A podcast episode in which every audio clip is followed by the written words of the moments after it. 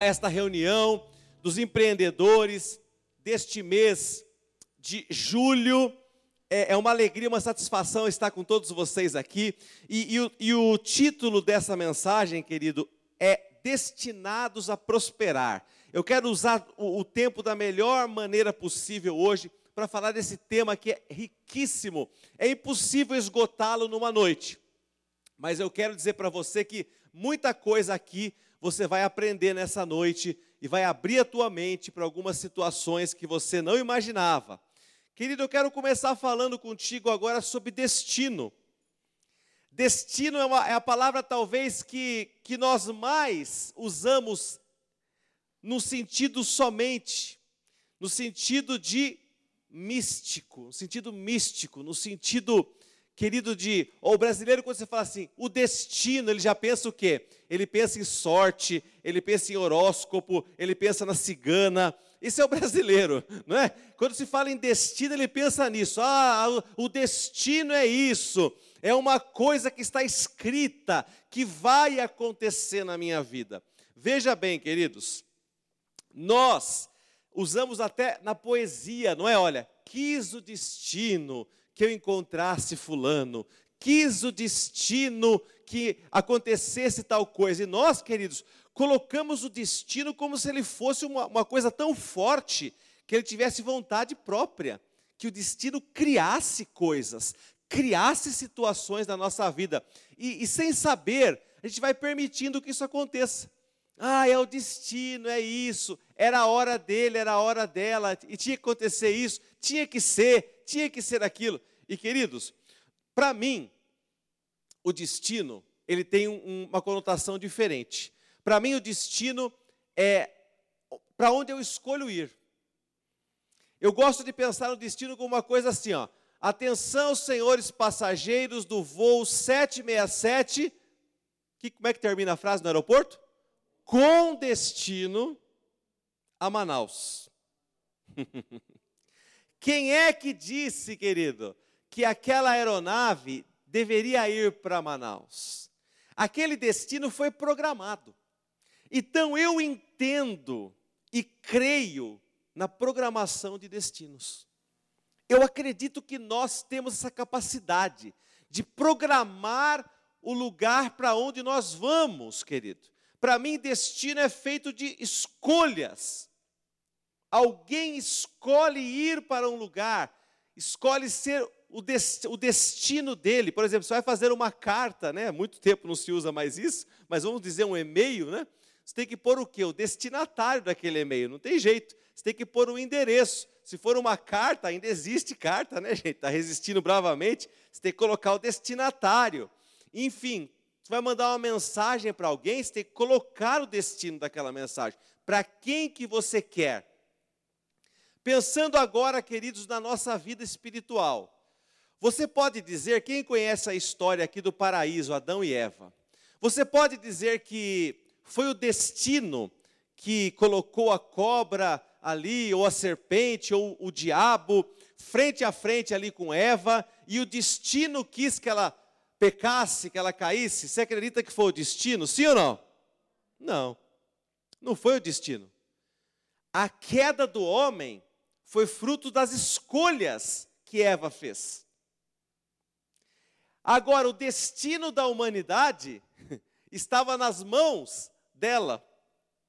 Quando ela tomou aquela decisão, quando ela fez aquela escolha, ela mudou o rumo de todos nós. Todos nós, ao, ao invés de vivermos para sempre já, desde que nascemos, tivemos que experimentar a morte, tivemos que experimentar a dor, tivemos que experimentar tantas coisas que não estavam reservadas para nós. Então, queridos, o nosso destino, o lugar para onde nós fomos mudou, mas ele não mudou porque o destino foi soberano, porque houve uma escolha, e aquela escolha determinou o destino de toda uma humanidade. Agora você imagina, queridos, existem famílias que têm o seu destino inteiro alterado pelas escolhas do pai, da mãe, não é? Eu converso com muitas pessoas e falo assim: nossa, meu pai, ele não tinha parada quando eu era criança. Ele vivia mudando, de cidade em cidade, de estado em estado. Ele não tinha, querido, assim, um, destino muito é, fixo. Ele tava, vivia mudando de lugares e aquilo marcou aquela família. Eles não conseguiam adquirir raízes, ter raízes em nada. Eram pessoas que eram nômades. Não é? Meu Deus do céu, como isso afeta uma família. Olha o que diz Filipenses, capítulo 3, verso 18 e 19. A Bíblia fala um pouco sobre destino. Põe na RA para nós, por gentileza. Diz assim, ó. Pois muitos andam entre nós, dos quais repetidas vezes eu vos dizia e agora vos digo, até chorando, que são inimigos da cruz de Cristo. Essas pessoas são inimigas da cruz de Cristo. Olha o que aconteceu. O destino deles é a perdição. O Deus deles é o ventre, e a glória deles está na sua infâmia, visto que só se preocupam com as coisas deste mundo. Agora, queridos, é interessante que a pessoa pega Filipenses 3,19 sem ler o que está lá atrás, né? E está escrito assim: ó, o destino deles é a perdição. Aí a pessoa chega para você e fala assim: tá vendo? Tem gente que é destinada à perdição. Ele já nasceu destinado à perdição. Só que o 18 diz o quê? Volta para a gente, querido. Por que, que eles foram destinados à perdição? Porque eles são inimigos da cruz de Cristo. Então, o destino tem muito mais a ver com a consequência de uma decisão que foi tomada do que com algo sobrenatural que te manda para um lugar. Querido, se fosse assim, não adiantaria te fazer nada na vida. Onde estaria o livre-arbítrio? Tudo está destinado já? Então não adianta. Né? Não adianta, desde que você. É, não adianta você escolher nada na sua vida, tudo escrito já para você. Eu não acredito assim. Desculpe se você acredita, eu vou, eu vou me esforçar com a ajuda do Espírito Santo para tirar esse conceito do teu coração, né? De que tudo já tudo já está certo, tudo já não, não, não é dessa maneira, queridos, não é dessa maneira. Claro, nós vamos entender o que há por trás das coisas que acontecem em nossa vida. Mas eu quero que primeiro eu quero desconstruir a ideia de que o destino é que governa a sua vida. A ideia é de que existe algo além de Deus ou além daquilo que você faz que é superior a você e que governa a sua vida. Eu quero que você tire isso, eu quero desconstruir isso da tua mente nessa noite. É muito importante que você tire esse, conceito de que o destino é que governa a sua vida. Querido, seu destino profissional, ele está ligado às escolhas que você fez ontem e às escolhas que você faz hoje. Não adianta. Como é que você saiu de onde? Por exemplo, assim, quem tem um pouco mais de idade, né? Muita gente jovem aqui, mas eu ainda tenho carteira profissional, né? Ah, eu olho minha carteira profissional, eu olho os meus registros de, de lá atrás, né? eu olho assim, nossa, eu era pacoteiro de supermercado, meu primeiro registro, né? E eu olho ali, eu falo assim, meu Deus, olha só que coisa, né? Como que estaria escrito, né? Como é que o meu destino pode ser onde eu estou hoje? E essa história também se repete na vida de cada um de vocês. Através das escolhas que eu fiz, não é? Eu era pacoteiro do supermercado, mas à noite eu já estudava informática lá no Rosa, né? À noite, no Colégio Rosa à noite. Eu fazia ensino médio lá, colegial na época. Eu já estudava informática. Por quê? Eu não queria continuar empacotando as compras das pessoas. Não é? Eu queria ter um destino diferente. Então eu já trabalhava para chegar num determinado lugar. Aquele lugar onde eu estava não era o meu destino final, não era onde eu sonhava viver. Então eu já estudava pensando no futuro, querido. E assim deve ter acontecido com a maioria de vocês. Por exemplo, gente, eu, eu, eu, conheço pessoas que durante a pandemia, por exemplo, elas, elas se reinventaram. Ou antes da pandemia, elas já haviam começado a se reinventar, reinventar o seu negócio. Basicamente, querido, vendendo é, pela internet, que é uma coisa tão comum hoje, tão forte, que realmente, daqui a um tempo, já vai ser, já passou o ponto de entrada, né? Daqui um pouquinho de tempo já passou o ponto de entrada. Ah, eu penso em começar a vender tal coisa pela internet. Já foi. Emerson, um cliente meu falou que vende de tudo na internet. Ele vende de tudo. Ele falou assim que um dos itens que ele mais vende. Eu falei, o que, que é um dos itens que mais vende? Ele falou, bengala. Você imaginaria isso? Que se vende muita bengala? Ele vende, falou. Falou, não, bengala é um, é um item que não pode faltar aqui. Vende muito. Vende demais. Falei, ah, você está de brincadeira comigo tá. E, e por aí vão outras coisas surreais. Por quê, queridas? As pessoas começam a não encontrar nas lojas e elas procuram na internet. A internet tem. Né? Determinado artigo que se torna um nicho de mercado e daquilo lá sustenta, não é? Um, um, um site, sustenta um e-commerce e a pessoa começa a prosperar através daquilo. Então, hoje eu tenho clientes, tanto que eu, que eu conheço, como que alguns colegas meus, meus atendem, que eu conheço as lojas dele né, tem um cliente nosso aqui, mesmo de perto de nós, aqui de Salto, uma loja muito antiga, essa loja tem mais de 50 anos. Né? Hoje, a, a loja online dele vende 50 vezes mais que a loja física. E a loja física é uma loja muito boa, muito boa, mas a, a loja online dele vende 50 vezes mais, com muito menos itens. É, é uma potência. Deu certo, porque ele acertou o ponto de entrada. Ele acertou, ele entrou na hora certa, acertou o produto. Hoje ele chegou num faturamento, não é? Onde ele está muitas e muitas vezes mais forte do que a sua loja física. Se ele quisesse fechar a loja física, não é? Em Jundiaí mesmo tem um cliente que já fechou uma loja física, ficou só com uma, porque o e-commerce dele é muito forte também. Ele falou: não compensa ficar com duas, eu vou abrir uma outra e tal e, e, e por aí vai, querido. Então, essas pessoas, eles trabalharam, eles trabalharam o destino deles, eles fizeram o destino deles. Suas escolhas, estudos e preparações estão preparando o seu destino, o lugar para onde você vai. Fruto, você, onde você está, primeiramente eu quero dizer que onde você está hoje já é fruto das suas escolhas do passado. Ninguém chega onde está hoje sem ter passado por muita coisa. Você olha para uma pessoa, eu gosto de gente curiosa, né? E, e onde eu moro tem bastante pessoas assim que tem carreira, tem delegado de polícia, tem, tem pessoas assim, né? E eu sou uma pessoa curiosa, né? E eu, eu costumo perguntar para alguns quando eu tenho oportunidade, né? Olha, como é que você é, começou esse negócio? Como é que você fez isso, né?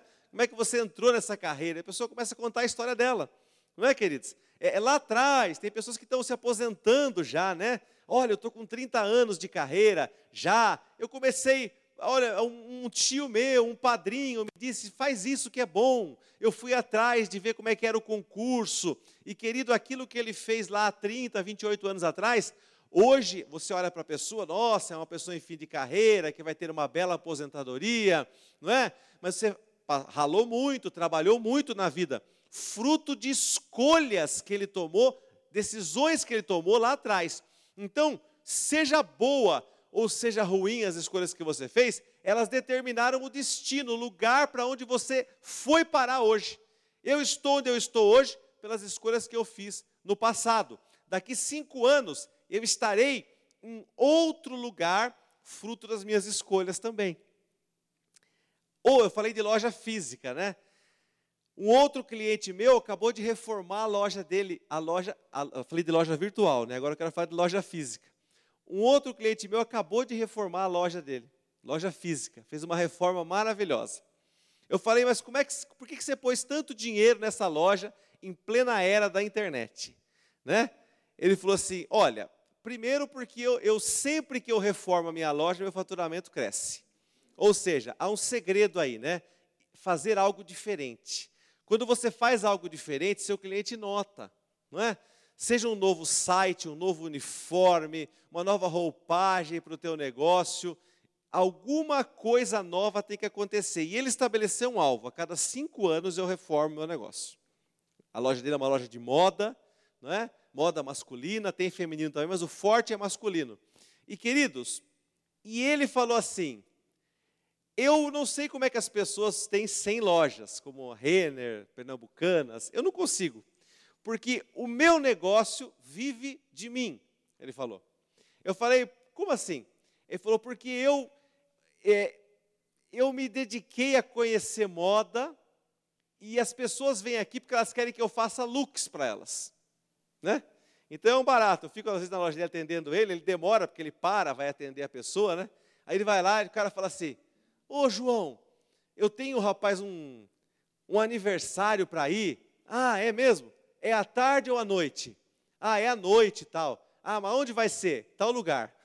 Ele começa a catar roupa para a pessoa lá, fala, bota essa calça aqui, isso aqui, tal. Queridos, a hora que você vê a pessoa passando no caixa lá, é compra de 3 mil reais, entendeu? De roupa, 4 mil reais. E o cara fala assim, nossa, ficou maravilhoso. Não, não posso levar tudo. Nossa, não combina. Essa aqui você usa com essa amanhã, essa calça com essa camisa. Você tem três looks aqui em, em, em, em três peças. Você tem três, quatro looks diferentes e monta para o cara. Leva um calçado, vai ficar assim, leva um tênis. Querido, ele falou assim, eu, eu sobrevivo porque eu consigo dar para o meu cliente uma experiência que a internet não pode dar para ele. E que não é qualquer loja que pode dar para ele. Então ele falou assim: é, é, é, um problema, porque o meu negócio depende de mim, mas por outro lado, é um, uma defesa que eu tenho. É uma muralha que eu tenho. Porque ele falou assim: eu tenho cliente meu, é, é uma loja do interior, é, eu tenho cliente meu que vem de São Paulo, aqui se vestir comigo. A pessoa vem e fala assim: estou chegando aí, você está aí à tarde? Estou. Cara, eu tenho um casamento, me salva. O cara vai lá, entendeu? Buscar uma roupa e. Por quê? Ele se especializou, ele é um personal stylist. Ele é uma pessoa que ele faz né, roupas para as pessoas, as pessoas gostam daquilo lá, e aquilo é a sobrevivência dele. Então, querido, Nunca nós podemos dizer assim, nossa, tecnologia, isso ou aquilo vai acabar com tudo. Não, querido, não vai acabar. Não vai acabar. Sempre terão os nichos de mercado, sempre terão, querido, sempre terá uma maneira de você ganhar dinheiro, desde que você trabalhe no sentido de criar algo que tenha valor. Porque a prosperidade, ela está ligada a você criar algo que tem valor ao que as pessoas querem. As pessoas querem o atendimento dele. Isso tem valor. As pessoas deixam de ir num shopping para ir na loja dele que é na rua. Né? Tanto que ele teve que mudar de lugar agora a loja para ir para um lugar que tem, que tem estacionamento, para as pessoas pararem, porque muita gente desistia. Então, crie valor no teu negócio. Crie valor.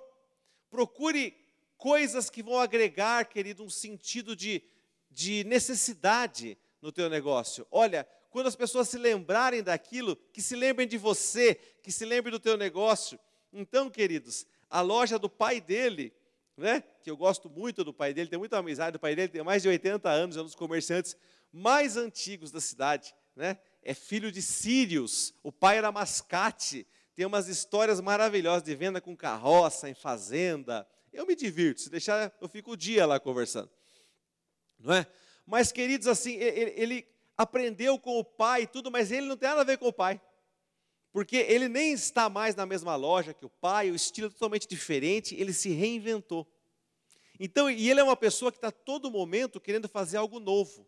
Eu pergunto para você, querido, para onde as tuas ações de hoje estarão te conduzindo? Para que destino suas ações de hoje, suas preparações, seus estudos, aquilo que você está fazendo hoje, para onde isso vai te levar? Para onde você imagina que isso vai te levar? Se você parou no tempo, querido, se você, ah, eu parei. Olha, com certeza as coisas daqui três, quatro anos para você vão ficar difíceis. Você precisa, para se manter vivo no mercado, você precisa inovar. O mercado americano, vamos olhar para os Estados Unidos. Agora, dados de mercado. Nos Estados Unidos, que está, estão adiantados em relação a nós com relação à vacinação, eles tinham expectativa sobre dados de emprego, emprego e desemprego. É muito importante, eles chamam de payroll. Né? Cada vez que acontece esse, esse payroll, esses dados, eles mexem com a bolsa do mundo inteiro, que é o emprego nos Estados Unidos. Como é que está o emprego nos Estados Unidos? E, queridos, as pessoas ficam de olho nisso, porque isso envolve o mercado acionário, fica com uma lupa ali olhando. Ó. Como é que é o emprego desemprego nos Estados Unidos? E vamos olhar, porque lá já está vacinando criança, tudo, não é? 12, 14 anos. Vamos olhar para ver se as coisas como é que ficaram lá. E eles notaram que nos, nas últimas semanas parou de surgir vaga de emprego. E aí o pessoal começou a acender uma luz nos economistas. Eles falaram assim, mas como é que a, economia está bombando nos Estados Unidos? Antes de mais nada, a economia está bombando lá, para vocês saberem, tá? Ele falou assim, como que a economia está bombando aqui nos Estados Unidos e o desemprego não está baixando proporcionalmente? Aí, obviamente, eles descobriram que algumas vagas de emprego foram fechadas para sempre. Elas não existem mais. Elas encerraram e não vão voltar. São coisas que acabaram. Durante a pandemia foram repensadas e não vão voltar mais. Então, hoje os governos têm uma outra situação. Eles falam assim: poxa, como é que nós vamos empregar essas pessoas que ele não tem emprego para elas? Porque o que elas faziam, ou tem muito menos gente fazendo e não precisa de mais gente, ou simplesmente acabou. Então, queridos, é, é, é, uma, é uma, uma preocupação que as pessoas têm, né? Com isso daí. Aí os, os irmãos que são músicos aí pode ficar tranquilo, né? Davi, o pessoal sempre conversa com o Renan, né? Ele tem contato com o pessoal lá dos Estados Unidos, o Mateus, tudo, professor. Ele falou assim, por exemplo, professor de música, um cara que vai dar aula lá para você, um a um, não vai acabar nunca. É uma satisfação do cara. Entendeu? O cara é o maior nerd do Vale do Silício, ele vai lá e contrata um cara para ensinar ele a tocar guitarra. Ele não quer aprender, ele não quer aprender online, ele quer, ele quer ter uma experiência de, de socialização, de relacionamento. Então, queridos, existem situações que você tem que olhar, você tem que ver que existem coisas que não vão acabar nunca e outras coisas que a tecnologia que as mudanças, elas simplesmente acabaram e não vão voltar. É incrível isso. Eu contei essa história para vocês e conto de novo. Estacionamento do banco que eu sempre ia. Tinha três meninos que tomavam conta do estacionamento do banco. Três. É, era até exagerado, mas o estacionamento era grande, tinha duas saídas, muito movimento. Né? Eu, eu fiquei um tempo sem ir para lá, voltei na pandemia, tinha um e uma cancela eletrônica. A ideia era não ter nenhum. Tinha um porque o pessoal, você sabe que o brasileiro não é fácil, né? Atropela, cancela, não sabe pôr o cartão. É uma maravilha. Mas a ideia era que de três ficasse zero. De três ficaram um. Eu falei, ô, cadê os meninos? Falei, ah, rapaz, tá cada um se virando aí, fazendo alguma coisa. Um aposentou, está caçando uma coisa para fazer aí, porque aqui acabou o negócio para nós. Acabou, não tem mais. Então, querido, se aquelas pessoas não prepararam o destino delas, acabou, aquela profissão se extinguiu, não vai voltar. Ah, mas já abriu tudo, mas o posto de trabalho deles foi cancelado. Acabou. Então, amados, hoje você precisa ir, tomar, tomar decisões, fazer escolhas sábias, para que você possa ir para um destino bom, um destino de prosperidade. Você precisa trabalhar hoje a sua vida profissional para que um destino de prosperidade aconteça na tua vida. Você precisa se preparar, você precisa estudar, você precisa buscar profissões, não é que sejam importantes. Você precisa procurar caminhos. Eu sempre gosto de contar essa daí também. Eu conheci quando eu comecei 20 anos atrás, quando eu comecei com representação, eu conheci uma, uma, umas pessoas que há 20 anos atrás já estava em crise o negócio deles. Sabe qual era o negócio deles? Videolocadora. Há 20 anos atrás, 2000, 2002 mais ou menos, vai, 19 anos, já estava em crise. Mas a crise naquele tempo não era por causa dos streamings da internet, era por causa de pirataria. Ah, a turma está pirateando muito DVD, né? Ah, está pirateando muito, ele está acabando com o meu negócio, pirateando DVD, e o negócio dele caindo. Só que, queridos, assim, o que aconteceu com aquela família, falando rapidamente para vocês? O pai veio do ABC, é, Santo André, se não me engano, tinha uma locadora lá, e ele tinha uma chácara aqui no interior. E ele viu que a cidade estava crescendo e não tinha locadora. Ele falou: Uau, vamos montar locadora nesse negócio aqui, eu vou rachar. Dito e feito, montou a locadora nos anos 90, final dos anos 80, e rachou. Ele comprou chácara, comprou casa de aluguel, locando fita VHS. Você lembra daquela época? Quem é daquela época vai lembrar, vai ter até saudade agora. Deixava reservado, você brigava com a pessoa. É meu, esse, esse filme é meu, esse filme é meu, Exterminador do Futuro. Ah, é meu, é não, você guarda para mim, não sei o que lá. Ai, se você entregar rebobinado, você ganha uma, uma fita que não é lançamento e tal. E todo mundo fazia promoções, queria tanta coisa, né? Eu me lembro que eu morava no Eloy, eu, eu, eu locava filme na Blockbuster da 9 de julho né? ali, onde hoje é lojas americanas ali, eu locava filme lá, e toda segunda-feira eu tinha que, na hora do almoço, ir lá devolver. Né? A, a, os VHS que eu locava lá na Blockbuster, querido. Então, e eles racharam de ganhar dinheiro, fizeram um monte de coisa. O que aconteceu? Ele tinha três filhos, duas moças e um rapaz. Os três estavam no negócio. Um era caixa, outro arrumava, outro comprava, coisa foi indo, todo mundo tirava salário de lá. Ninguém estudou. Ninguém se preparou. Eles se prepararam para ser donos de videolocadoras. E loja 1, loja 2, loja 3, loja 4 nós vamos ter. E chegaram a ter duas lojas dentro da cidade. Videolocadora. Aí o negócio foi caindo, caindo, caindo. Quando o negócio caiu, eles tinham 39, 40 anos, 38, aquela idade complicada, né? De você, enfim, não é, nada é impossível, mas aquela idade complicada de você começar algo, de você, não é, queridos? E, e eles também eram mais sossegados eles entraram em crise. E aquilo abalou a família, começou aquele brigueiro. Nossa, é? eu preciso tirar dinheiro daqui, você não precisa, eu tenho família, você não tem. Nossa, começou uma situação terrível que eu pude acompanhar um pouquinho.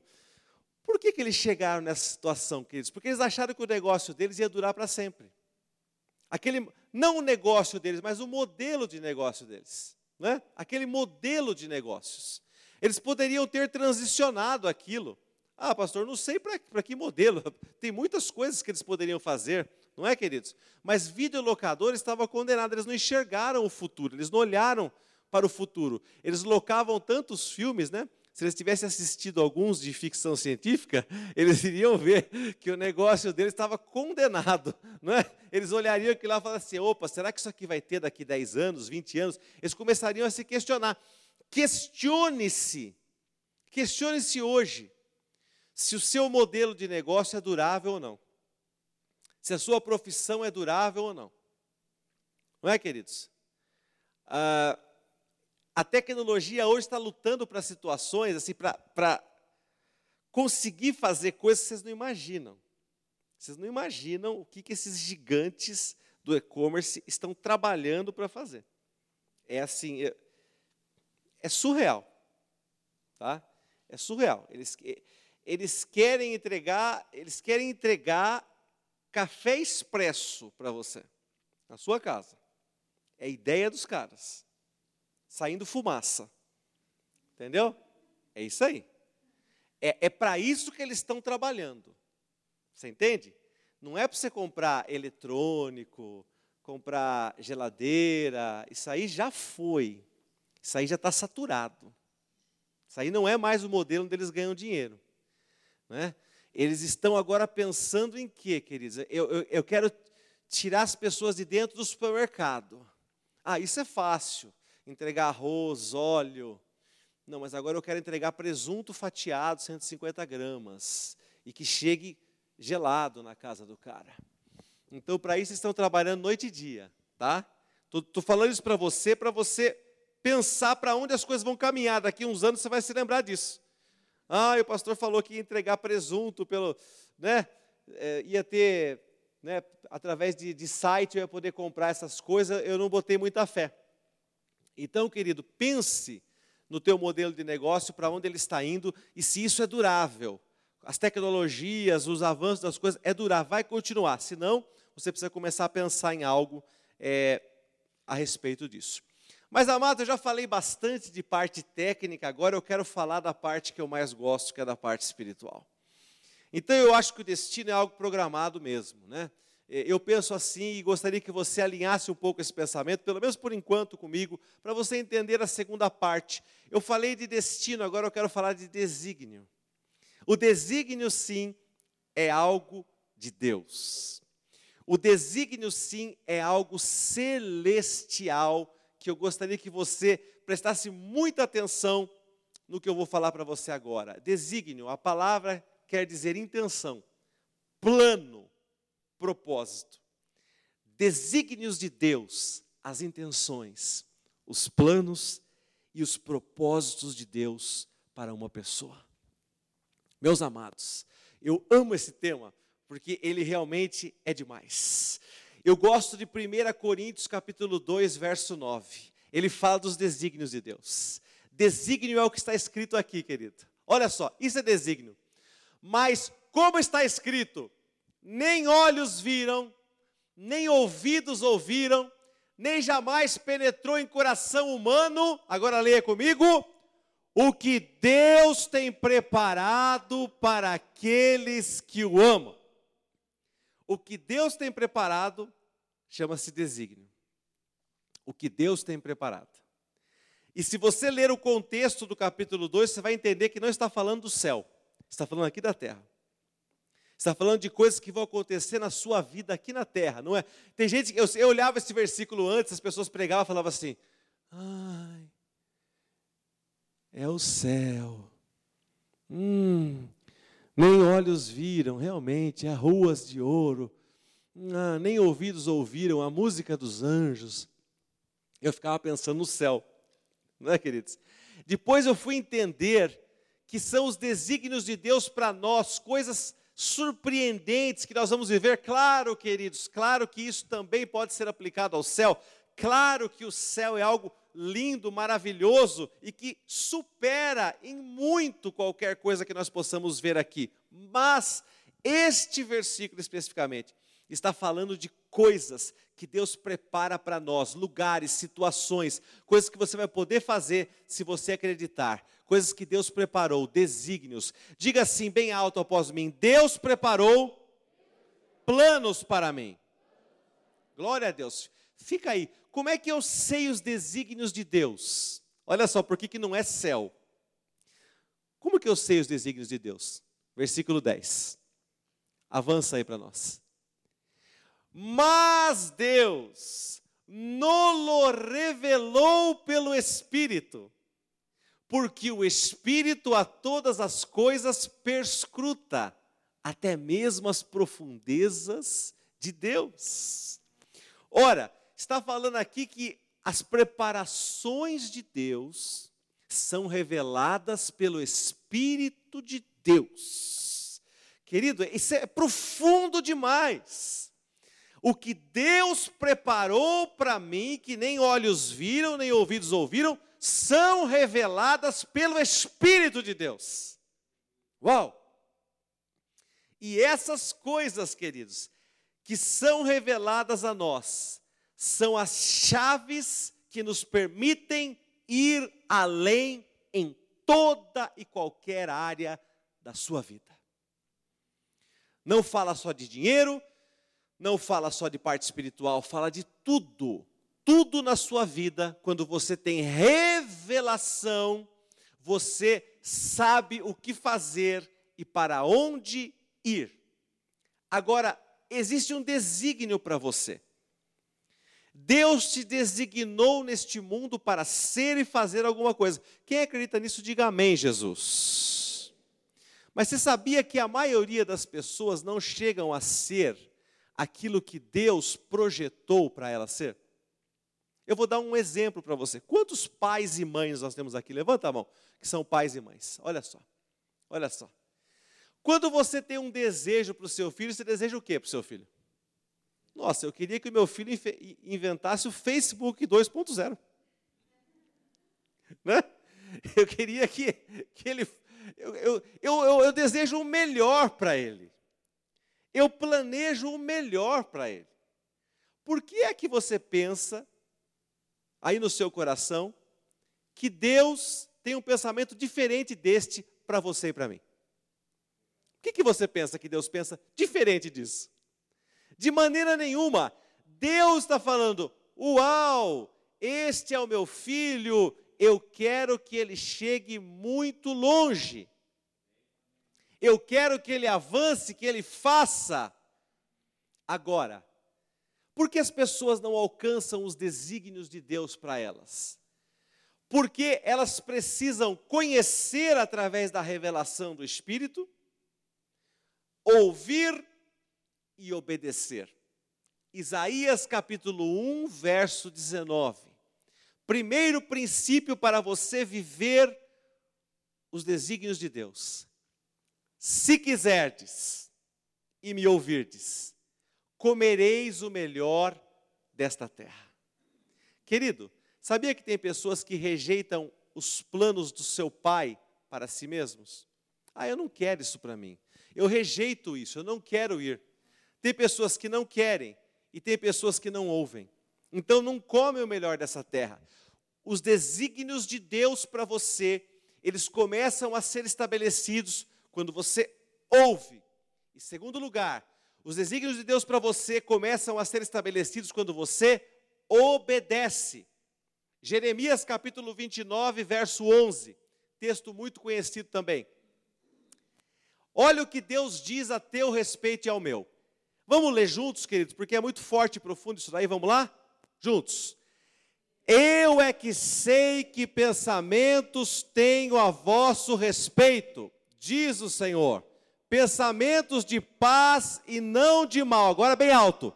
Para vos dar o fim que desejais. Você não pode ler isso aqui e falar assim, ah, o fim quer dizer uma boa morte, né? Não está falando disso. o fim que você deseja não é uma boa morte. Está falando dos seus sonhos, está falando de pensamentos. Troque seus pensamentos pelos pensamentos de Deus. Se você quer ter pensamentos bons, pense o que Deus pensa a teu respeito. A Bíblia diz que quando Jesus foi se batizar, não tinha feito nada ainda na terra, nenhum milagre. Os céus se abriram e Deus disse para ele: Este é o meu filho amado, em quem tenho muito prazer. E Jesus tinha feito absolutamente nada na terra, nada de relevante naquele momento, nada. Entenda o que eu estou falando, tá? Nada de relevante naquele momento, nada aos olhos das pessoas. Mas os céus se abriram e Deus disse a respeito dele: Este é o meu filho amado, ele me dá muito prazer. Deus olha para você nessa noite e diz: Esta é minha filha, esse é meu filho amado, em quem tenho muito prazer. Quem recebe isso, diga amém, Jesus. Ele está olhando para você e dizendo isso nessa noite. Então Deus diz: Eu tenho pensamentos a vosso respeito que eu gostaria que você pensasse esses pensamentos. E esses pensamentos são pensamentos de paz. Cada vez que eu não penso paz, eu não estou pensando o que Deus pensa. Cada vez que eu penso mal, eu não estou pensando o que Deus pensa. Cada vez que eu penso que o meu futuro não será bom, eu não estou pensando o que Deus pensa. Então, para pensar o que Deus pensa, eu preciso pensar paz e bem.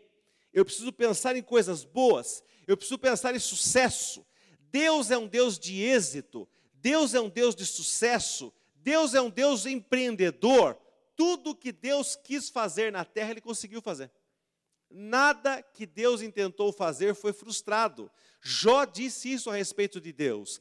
Eu sei que tudo podes e que nenhum dos teus planos pode ser frustrado. Nenhum. Jó entendeu isso. Eu sei como Deus age, eu sei quem Deus é. Nenhum dos seus planos pode ser frustrado. Mas agora eu quero falar sobre desígnio na vida de uma pessoa. Deus te escolhe para fazer algo, mas está em suas mãos realizar ou estragar tudo. Eu vou repetir isso. Deus, Deus te colocou uma missão, Deus colocou uma missão para você fazer, Deus colocou um desígnio na tua vida, mas está em tuas mãos fazer ou estragar tudo. Salmo capítulo 89, verso 20 e 21. Os salmos são profecias de Davi enquanto ele tocava instrumentos. Eu acredito que a maioria dos salmos foram compostos debaixo de uma influência espiritual muito forte, debaixo de um mover espiritual muito forte, enquanto Davi profetizava mesmo. Tanto que ele profetizou acerca de Jesus, profetizou acerca de tantas coisas que vieram a acontecer, porque ele estava com uma, uma veia profética, uma inspiração profética, enquanto ele compunha esses salmos. E diz esse salmo, Davi profetizando, encontrei Davi, meu servo, com o meu santo óleo o ungi. O que quer dizer isso, querido? Separei-o para ser rei. Encontrei Davi, meu servo, e com o meu santo óleo ungi. Ponto. Essa é a parte de Deus. Versículo 21. A minha mão será firme com ele e o meu braço o fortalecerá. Quando Deus coloca o desígnio na vida de uma pessoa, a mão firme dele é com você e o seu braço fortalecerá para fazer aquilo que ele te designou fazer. Quem crê diz amém, Jesus. Aquilo que você foi designado para fazer, o braço forte, a mão firme do Senhor, vão te fortalecer e você vai conseguir fazer em nome de Jesus. Ah, pastor, mas eu não vou ser rei como Davi. Não, não existe nem monarquia no Brasil, mas você pode ser o rei do óleo. Você pode ser o rei do azulejo, você pode ser o rei da música, você pode ser o rei das embalagens, né? Você pode ser o rei dos violões, você pode ser tudo, né, queridos? Todas as coisas têm um rei, tem um domínio. O que é isso aí? É domínio. Eu, eu, sou, eu, eu domino aquele mercado, aquele segmento. Então, se Deus designa você para fazer isso, você pode, querido, acreditar ele vai ter uma mão forte sobre você e vai ter um braço que vai te sustentar em todas as coisas. Quem crê diz amém, Jesus. Agora, não saber a vontade de Deus atrapalha o, o teu desígnio. Sabia disso? Lembra o que eu falei? As coisas que o olho não viu e que o ouvido não ouviu são, a, são reveladas a nós pelo Espírito Santo. Quando Davi sabia que ele iria ser rei, quando ele recebeu essa palavra, esse peso dessa palavra, você vai ser rei, ele procurou fazer o que, querido? Ouvir Deus em tudo. Sabia que você precisa ouvir Deus para os seus negócios? Você precisa da direção de Deus. Você não pode sair fazendo, comprando, vendendo, abrindo, fechando, nada, nada sem ter a direção de Deus. Nada sem ter a direção de Deus. Olha essa passagem de Davi que está em 1 Samuel 23, 10. 1 Samuel 23, 10. Olha como é que alguém que tem o desígnio de Deus deve agir. Davi estava numa cidade que se chamava Keila. E Saul falou assim: Ah, aqueles caras deram abrigo para Davi, eu vou lá e vou acabar com tudo. Eu vou matar todo mundo se eu encontrar Davi nessa cidade. Orou Davi. Quando ele ficou sabendo dessa notícia, ele orou. Ele não ficou desesperado. Quem tem desígnio de Deus não se desespera, ora. Diga assim para quem está perto de você aí: não se desespere, ore. Não se desespere, ore. Querido, não é assim que tipo, não é tipo assim igual nós estamos aqui. Ai, o Saul procura vir a Keila. Não é uma pessoa que vai chegar lá na sua casa assim, ó. Opa, e aí? Vamos trocar uma ideia? Como é que é? Vamos, como é que nós vamos resolver essa parada? Não, querido. O cara ia vir com um exército enorme, lança, espada. Ó, oh, é o seguinte: quem matar Davi primeiro e trouxer a cabeça dele para mim, tem uma recompensa. Era nesses termos que eles iam chegar. Eu talvez, se fosse Davi, eu estaria assim. Ô oh, Senhor, fala logo comigo, porque eu vou sair correndo daqui. Orou Davi, ó Senhor, Deus de Israel, teu servo ouviu. Ó, Ouviu. Você ouviu fofoca, ouviu rumores de mercado, coisas vão acontecer, vai fechar, vai ter crise. Teu servo ouviu. Ouviu que Saul, de fato, procura vir a Keila para destruir a cidade por causa de mim. Próximo. Entregar-me-ão os homens de Keila nas mãos dele? Descerá Saul como o teu servo ouviu? Ah, Senhor Deus de Israel, faze-o saber ao teu servo. Agora leia comigo bem alto. E disse o Senhor: descerá. Querido, presta atenção agora. Olha como é que uma pessoa que tem desígnio de Deus precisa agir. Você ouve alguma coisa a respeito do teu desígnio, do teu negócio, da tua vida profissional? Primeira coisa, ore a Deus. Senhor, vai acontecer isso? Quantas vezes você já perguntou para Deus, com sinceridade: Senhor, esse negócio vai ou não vai? Vai ou não vai? Vai para frente ou vai acabar? Com sinceridade. Sabe, sabe aquelas orações que você. Eu não sei quantas vezes você já orou e você, em algumas delas eu tenho certeza, você sabe que Deus te ouviu. Quem já teve essa experiência, diga amém aqui, levanta a mão, olha aí. Porque tem vezes que você ora, eu tenho certeza que já aconteceu com você também, parece que Deus não te ouviu. Assim, eu orei, mas. Sabe, é, não aconteceu nada. Eu, eu, eu, não, eu, não, eu não, não tenho discernimento que Deus ouviu aquilo. Agora, existem orações que você faz, e, e normalmente são aquelas orações que você faz com grande sinceridade, com grande quebrantamento, com grande busca a Deus, de madrugada, querido, querendo ouvir Deus. Não é assim, ai Deus, fala comigo hoje quando eu durmo, Pai. Não, querido. É aquela pessoa que se aplica em ouvir a palavra. Aquela pessoa que busca a Deus e diz: Senhor, eu preciso de discernimento acerca disso. Eu preciso que o Senhor me mostre, Pai. É claro que Davi estava desesperado. Aqueles homens estavam indo ao encontro dele para matá-lo. Então, o desespero, a necessidade, nos faz fazer boas orações. As melhores orações que eu já fiz foram debaixo de desespero, debaixo de angústia, de situações que eu cheguei e falei assim: só Deus agora, é só Deus. Aí você ora bem. Aí você ora bem, porque você chegou naquela situação. Aí você chegou no ponto que Deus gosta. É aquele ponto que você fala assim: ou Deus age, ou acabou tudo. Ou é agora ou nunca. Então, Deus, querido, Ele gosta de pessoas que entendem que tem um desígnio, mas que se humilham. Se eu me humilhar. Davi não saiu correndo. Davi não fugiu, ele perguntou: quantas vezes você já orou com sinceridade a Deus sobre a sua vida profissional, sobre os seus negócios? Dizendo: Deus, subirá, descerá, Entregar-me-ão os homens nas mãos deles? O que, que eu faço, Deus? Versículo 12. Perguntou-lhe Davi: Entregar-me-ão os homens de Keila a mim e aos meus servos nas mãos de Saul? Respondeu o Senhor: O que, igreja? Entregarão. Quando você pede com sinceridade, Deus responde. Ore com sinceridade a Deus acerca da sua vida profissional. Mas ore de verdade apresenta seus planos, seus propósitos diante de Deus, dessa maneira talvez desesperada como Davi se encontrava.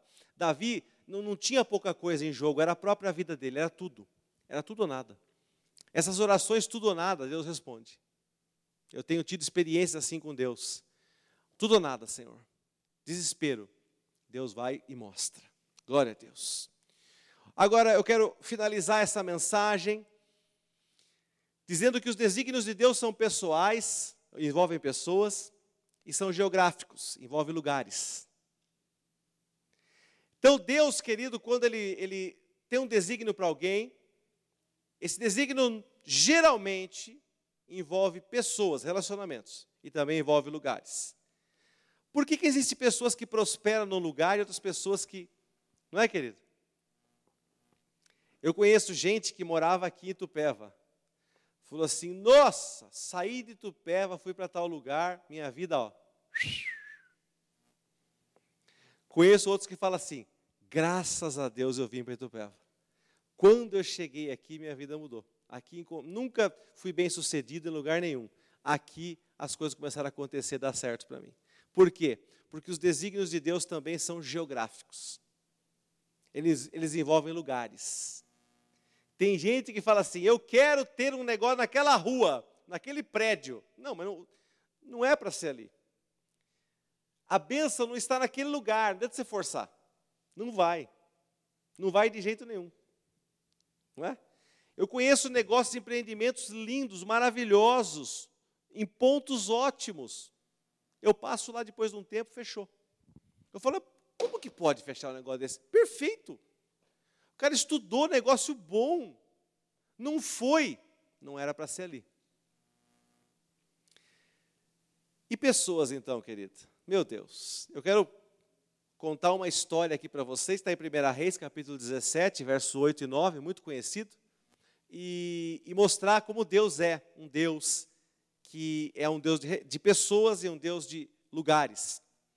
Então, está falando de Elias aqui. Lhe veio a palavra do Senhor, dizendo: Ó, oh, querido, tudo começa com a palavra do Senhor. Toda jornada profissional, todo plano teu deveria começar com o versículo 8. Volta para nós, por favor. Toda coisa que você vai fazer na tua vida, que nós vamos fazer na nossa vida, deveria começar como no versículo 8. Então, lhe veio a palavra do Senhor, dizendo: Querido, se você abrir um negócio debaixo da palavra do Senhor, ninguém, aquele negócio é infalível, não tem como quebrar.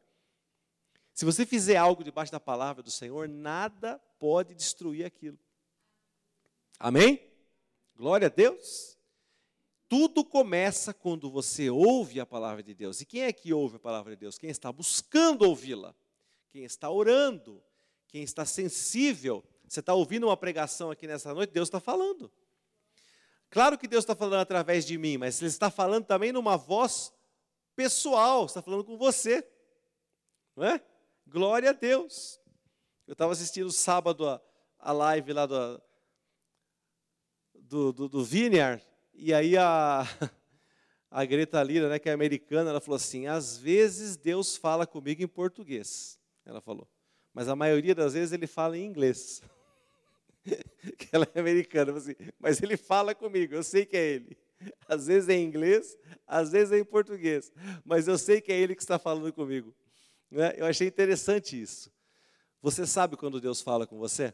Seja em português, em inglês, em mineirês, né? qualquer, qualquer coisa que seja, que faça sentido para você, é assim que Deus age, é assim que Deus faz. Versículo 9. Dispõe-te, levanta-te, prepara-te e vai a Sarepta, que pertence a Sidom, e demora-te ali, onde ordenei a uma mulher viúva que te dê comida. Querido, ele estava no ribeiro de Querite, em Israel, e Deus falou para ele: vai para o Líbano, essa cidade, Sarepta de Sidom, fica no Líbano, 150 quilômetros da onde ele estava. Deus falou para ele: faz uma viagemzinha pequena, se prepara, você vai andar 150 quilômetros, de camelo, de, de jegue, de... não, a pé. A pé pelo deserto. Né? Você vai atravessar 150 quilômetros daqui, porque o ribeiro de Querite secou, e você vai a um lugar. Agora, queridos, olha o desígnio de Deus. Deus mostrou lugar, Sarepta de Sidom, e pessoa, uma viúva. Deus mostra lugares e Deus mostra pessoas. Diga bem alto assim: Deus mostra lugares e Deus mostra pessoas. Eu creio que Deus mostra lugares e pessoas. Eu creio que você tem, você tem que você tem que entrar num lugar e sentir paz. Eu estou para montar um negócio aqui. Você, pisou ali, o que você sentiu? Ah, mas eu não sou guiado por sentimento, não. Se você orou a respeito daquilo, você é guiado por sentimento, sim. Não estou falando de arrepio, de, de nada disso. Eu estou falando de paz interior, testificação. Você vai a um lugar, você diz, é aqui. Como você sabe? Eu sinto paz. A paz que é o árbitro no meu coração. E você vai diante daquilo e faz, e realiza, e empreende, e você assina. Você toma decisões e fala: Uau, como é que eu fiz isso? Porque eu senti paz que eu orei a respeito e Deus preparou. Lugares, pessoas, vai contratar alguém, vai encontrar-se com alguém. Se foi designado, querido, aquele encontro vai render frutos para você. É tão lindo ver isso aqui, querido. Continua no versículo 10, por favor. Então ele se levantou e se foi a Sarepta. É rapidinho, né? 150 quilômetros na Bíblia, né? Não dá nem uma linha, né? Ele se levantou e se foi a Sarepta, 150 quilômetros. Rapidinho, né? Chegando à porta da cidade, estava ali uma mulher viúva apanhando lenha. Ele a chamou e lhe disse: Traze-me, peço-te uma vasilha de água para eu beber. Aquela mulher conhecia, sabia quem era ele, sim ou não? Não. Aquela mulher já tinha visto Elias mais gordo ou mais magro, sim ou não? Não. Mas Deus começou a estabelecer o que entre eles? Uma conexão começou a acontecer algo que Deus é especialista em fazer: unir pessoas, unir propósitos, fazer com que pessoas se unam para vencer, para prosperar. Aleluia, eu gosto disso. Versículo 11. Indo ela buscá-la, ele a chamou e lhe disse: Traze-me também um bocado de pão na tua mão. Porém ela respondeu: Tão certo como vive o Senhor teu Deus, que não era Deus dela. Aquela mulher era Sidônia, tinha ídolos na casa dela, vários deuses.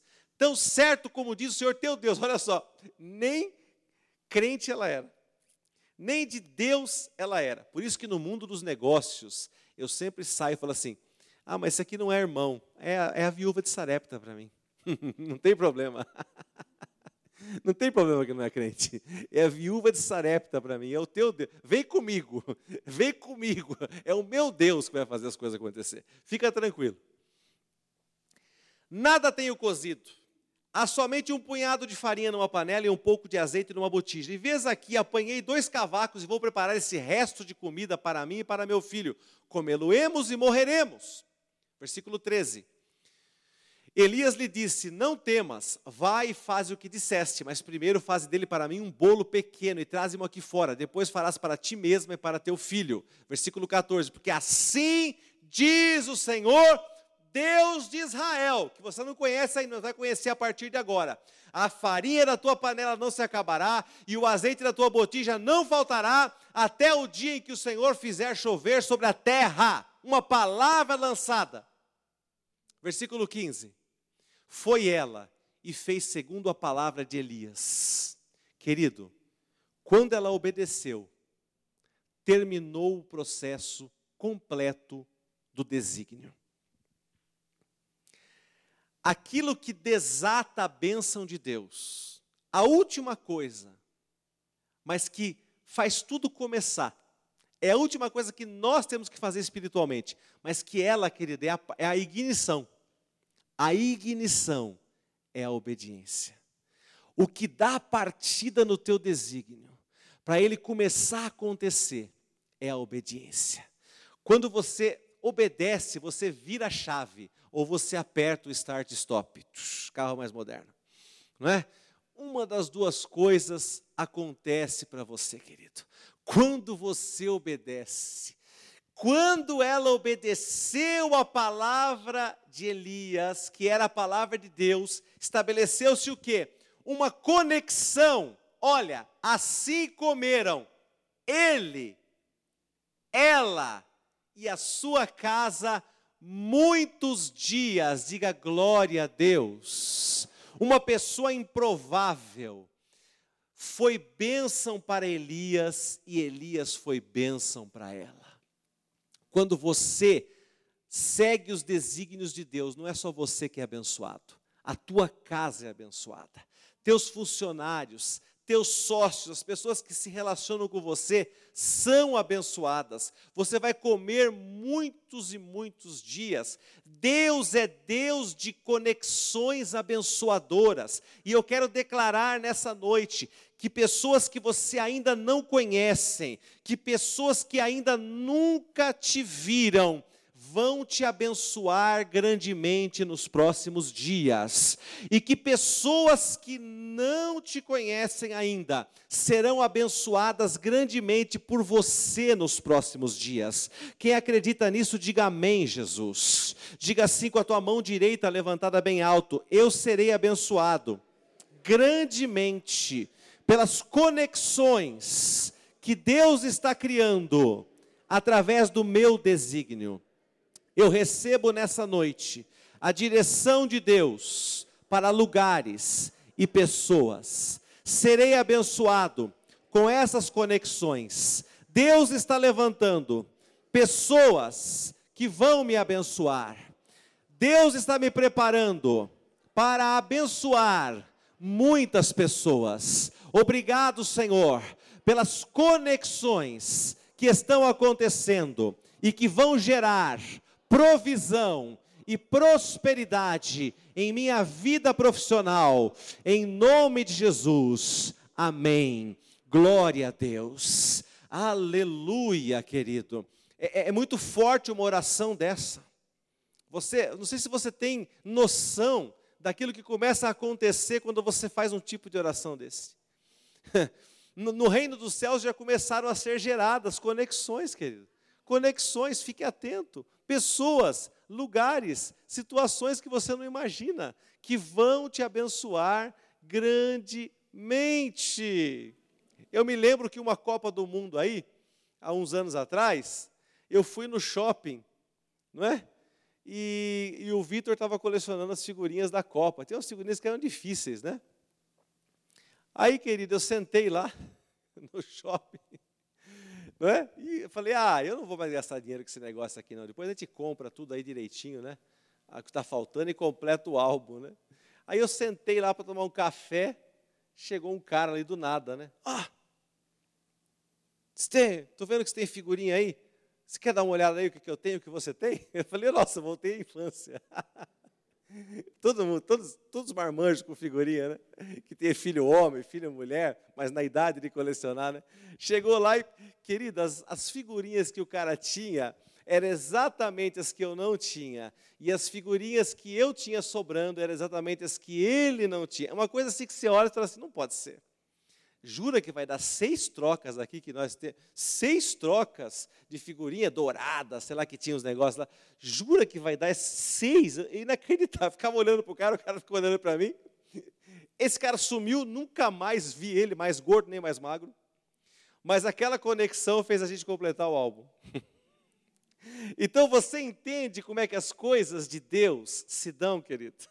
Elas se dão do nada, de, de, de, situações que você não vai, muitas vezes, em rumo daquilo, querido, mas Deus começa a proporcionar, Deus começa a gerar pessoas em lugares que você vai, querido, você fala: nossa, o que será que Deus tem aqui nesse lugar para mim?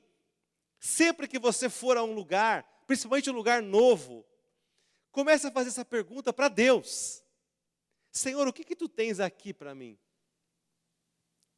Os seus maiores clientes, você ainda não os atende. Eles vão aparecer para você. Quem crê diz amém, Jesus. você não atende, você ainda não atende seu maior cliente. A empresa que vai te abençoar grandemente, você não conhece ainda, você não está nela. Ainda Deus vai colocar na tua vida. Ainda Deus vai criar conexões. Deus é especialista nisso. Quem crê diz amém, Jesus. Se levanta então nesse momento, querido. Glória a Deus. Se levanta nesse momento. Eu quero, eu quero nesse, nessa hora aqui do grupo pode subir. Eu quero nesse momento